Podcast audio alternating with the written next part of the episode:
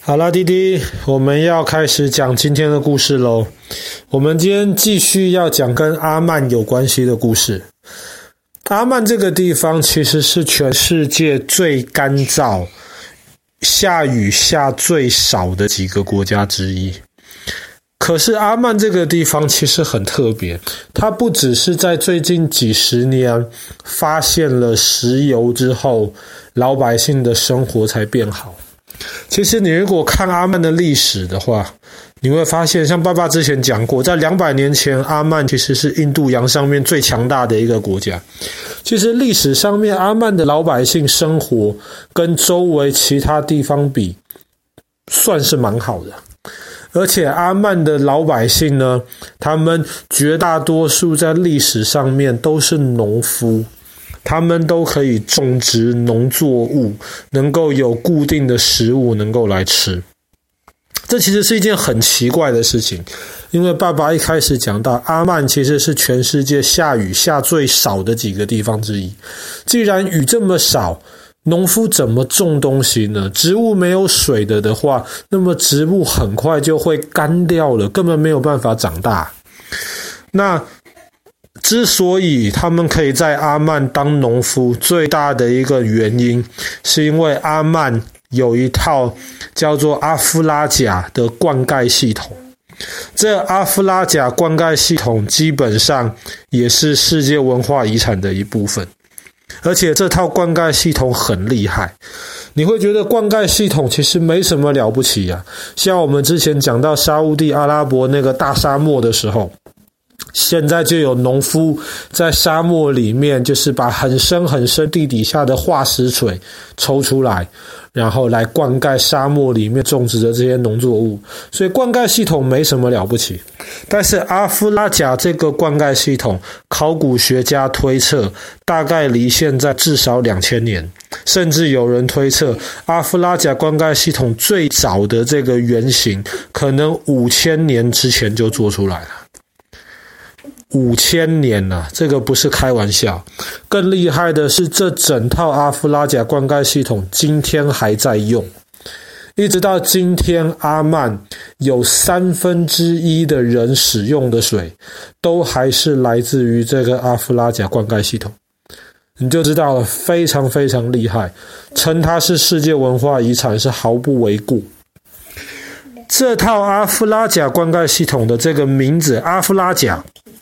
其实，在原来当地指的就是管道的意思。那么传说，传说当中，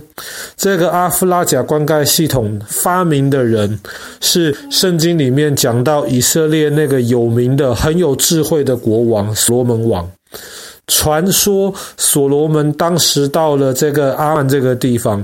然后呢，他就在这个地方觉得口很渴。当地的人说：“哎呀，这边没有什么水，我们唯一的水在很远很远的高山上。那么在那边地底下面有水泉出来，可是呢，离这边太远了。那么所罗门传说是一个非常有智慧的一个国王，在那个时候他就想到了：哎呀，那么你们可以想办法把山顶上的水透过管道引下来。”那么当地人相信这个就是阿夫拉贾灌溉系统的这个原型。那么这个说法其实不完全没有道理，因为阿夫拉贾灌溉系统其中一套在当地的名字最老的那一套，其实就叫做大卫。大卫其实就是所罗门的父亲，那么有可能是所罗门王当时为了纪念他的父亲，就用他父亲的名字来命名这一套的系统。那么这套系统是怎么工作的呢？爸爸刚刚讲到了，山顶上面有水源，那么这个水源在山顶上啊，你不可能每一次使用都要爬上去，而且山顶上或是山的斜坡上面是不太容易种植农作物的。那么你要种东西，通常都是在山脚下平的这些地方开辟农田，所以他们就要想办法把山顶上面的这个水。引到山下来，最简单的方法就是在山坡上面开一条小河，听起来很简单，可是山坡上面开一条小河是非常非常麻烦的一件事情。为什么呢？因为常常有时候下大雨啊，那么这个脏脏水就会混到这个干净的泉水，这样子下面的人就不能喝了。或者是常常像我们这边现在是秋天，很多落叶，这些树叶或是其他的一些垃圾，可能会把这个山坡上面的这个河道给挡住。所以阿夫拉贾系统最特别的一个地方是，它基本上是盖在地底下的。它可能在地底下三公尺到十公尺的地方。它不但在地底下有管道，而且每二十公尺的时候，它会有一个地面上面开一个口，这个口下面的一个洞会垂直的接到下面这个水流的管道。为什么要开这个洞呢？最主要的原因是因为，如果地底下面还是有一些东西塞住的话，你每个二十公尺开一个洞，方便容易去清理那一个下面的水道。但是既然有开洞的的话，就有可能怕人不小心走一走就掉进去啊，或者是雨水还是可能会渗进去啊。所以当时开开辟这套系统的人非常聪明，他那个洞的设计，洞口其实就是有一圈，像是那种也不能说水泥，就是用以前的那些泥土烧起来的那个盖子，可以把那个洞口平常不需要去去维修的时候，把那个洞口堵住，然后需要的时候才打开。所以呢，在地底下面的管道，这个水就会由山顶上的这个水泉流流流，沿着山坡流到底下来。流到底下来，这套阿夫拉贾的系统还不只是简单的让水从管道上面流下来而已。基本上，阿曼这整个国家的山区里面，到处都充满着阿夫拉贾系统的管道。大概有人估计，可能现存还在使用的这个管道还有一万条左右。那么这一万条管道呢，把水送到了村子里面之后，以前的很多人都是住在村子里面，在村子里面呢，还有一套社会的一套秩序，比方说村子里面哪一户。他们每一天的几点到几点，可以把送到村子里面的水，能够透过他们自己的管道送到他们家，或是送到他们的田里面去。时间到了之后呢，就把那个管道堵起来，把水引到另一个人的家，或是另一个人的田里面去。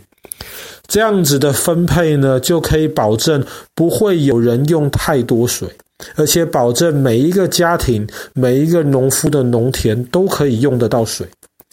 这整套用这种社会秩序来维持，让大家公平的使用水，其实很难想象，在几千年之前就已经非常非常的成熟。而且这套系统最厉害的地方，还不只是在于大家怎么用水，或是大家怎么样把水从山上引下来。你会发现，现存的这个阿夫拉贾这些遗迹上面，有一些很明显是当成水塔在使用。当有时候可能山顶上面可能涌出来的水比较多的时候，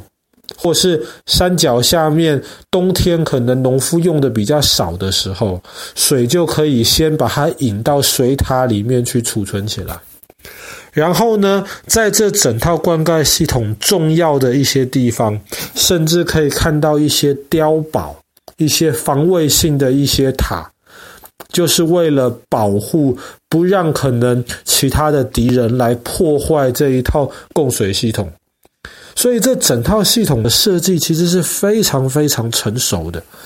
那么，在全世界其他地方，其实真的很少看到这种设计这么成熟、理念这么成熟的一套供水系统。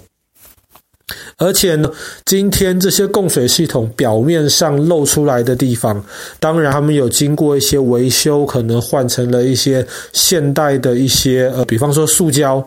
的水管。可是呢，这套供水系统的主要在地底下的部分，基本上还是保存得非常非常完整。那么，即便有需要修理的地方，当地的人就是就地取材，基本上就是用当地很容易取得的那些泥砖，把泥土烧成的这些砖来修补地底下的这个系统。这套系统已经运行了几千年。